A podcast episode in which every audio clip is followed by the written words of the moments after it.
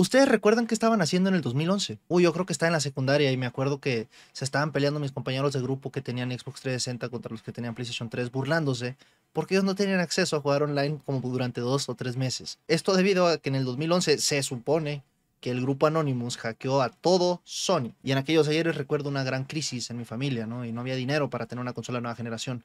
Y solamente veía con envidia a los morros que les regalaron como dos juegos por no poder jugar online tres meses. Ahora ha pasado el tiempo, he crecido y me di cuenta de que no solamente estaba en riesgo como las tarjetas de crédito, sino que también estaba una posible tercera guerra mundial por culpa de Norcorea hackeando a Sony por la película de la entrevista. Así que si gracias a Seth Rogen y a James Franco casi se acaba el mundo. Bueno, pues resulta que un grupo de hackers llamado RansomDC han anunciado en la Deep Web que hackearon a Sony y tienen acceso a 6.000 archivos y entre muchísimas cosas más. Y no solamente de PlayStation, sino de todas las divisiones de Sony. Yo sé que hay gente que su personalidad es tener una consola de PlayStation, pero también hacen películas, también tienen disqueras, también hacen tecnología. Bueno, decir que lo que es Samsung a Corea del Sur Sony es a Japón, no creo que sea tan alejado. Y lo curioso aquí es de las pocas cosas que le están dando números verdes a Sony es su sección de videojuegos, porque en los demás rubros no les ha ido tan bien. Recordemos que, si bien es cierto, sacan como un teléfono al año, ya no es lo que eran antes. Independientemente de eso, siguen siendo enormes. Y supongo yo que al tener millones y millones de clientes, pues no han salido a decir nada al respecto. No se han pronunciado, pero obviamente recuerda al 2011, en donde salió información que Sony tenía una tecnología informática como 10 años anticuada. Y supongo que después de ese hackeo la, la actualizaron.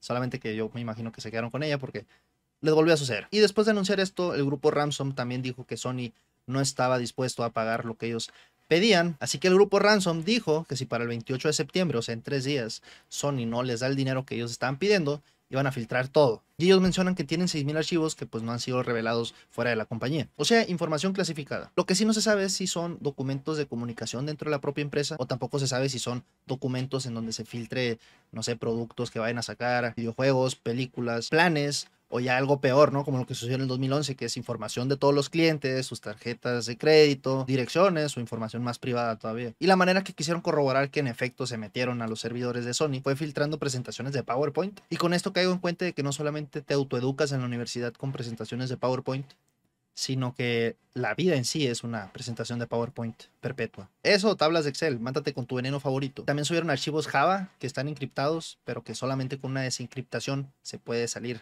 toda la luz. Venom 3, la venganza de Tobey Maguire. Chance de ahí salió el rumor en donde iba a haber un multiverso de Venom, si iba a salir el de la película de Sam Raimi con el Ed Hardy. Y después de lo desaprovechado que estuvo la de Carnage 2, pues yo creo que es una buena idea, pero bueno, es otro tema. Pero sí, Sony no se ha pronunciado al respecto. Ahora, aquí el anuncio que publicaron en la Dark Web es en donde se presentan diciendo que ofrecen soluciones de vulnerabilidad de seguridad de datos. Ahora, ellos dicen que como compensación de avisarle a Sony de que pues era muy fácil hackearlos, necesitan una compensación y que sus operaciones están conducidas al margen de la GDPR y las leyes de privacidad de datos. No sé ustedes, pero eso suena como un grupo delictivo diciéndote que te van a dar de alta en el IMSS y que vas a poder sacar tu crédito y luego dicen que si su pago no es recibido, ellos están obligados a reportar esa violación a la privacidad de datos con la agencia encargada de eso. O sea, ¿recuerdan esas historias de Google pagándole a gente para que los hackeen y luego los contratan y luego los hacen así como que los jefes chingones? Pues al parecer era fake o a Sony le vale madres. Y ahora aquí dan información de Sony como si no supiéramos quiénes son diciendo que ganaron 88 mil millones de dólares. No sé si este año se me hace demasiado, pero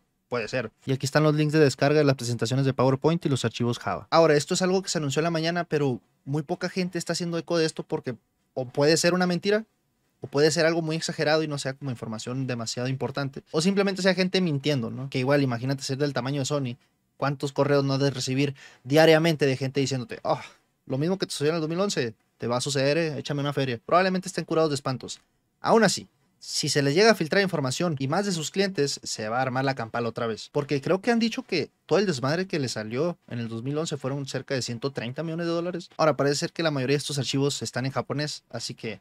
Y son 6.000 hojas. Muy probablemente no sea información de clientes. Podemos respirar en paz. Parece ser que esa promesa que hicieron que ahora ibas a tener que pagar por jugar online desde el PlayStation 3 al PlayStation 4 para que tu seguridad esté pues más segura, ¿verdad? Creo que se les puede tornar más feo. Ahora supongo que es dentro de la moral y los valores, ¿no? De los hackers de no vender estos datos, simplemente lo van a hacer públicos el 28 de septiembre porque no han revelado en cuánto se los están vendiendo a Sony. A lo mejor hace 12 años la gente no estábamos tan informados de qué significaba esto, simplemente era como de que, ah, tiene los datos de mi tarjeta, voy a tener que llamar al banco. Cuando con estas compañías pues tienen absolutamente todo de ti hasta de lo que no.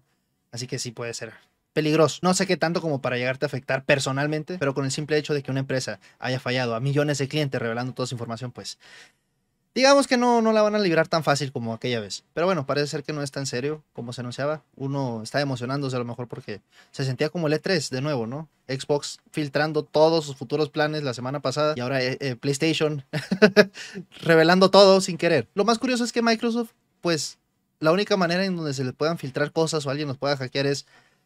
eh, no, no hay manera. Simplemente podrían cagarla como lo hicieron. Y Sony pues a lo mejor no está tan avanzada. Aún así vendían laptop, pero pues no creo que tenga mucho que ver con seguridad informática, ¿verdad? O simplemente puede ser como Nintendo, ¿no? Prescindir de cualquier cosa online y así te ahorras broncas. Pero bueno, hasta el 28 de septiembre se va a saber qué tan serio es esto. Igual a lo mejor vemos un sneak peek, ¿no? Al PlayStation Vita 2, al PlayStation 6, a un nuevo aumento, ¿no? El 50% de sus servicios online. Yo fui el Gabrao, nos vemos en la siguiente. Sobres.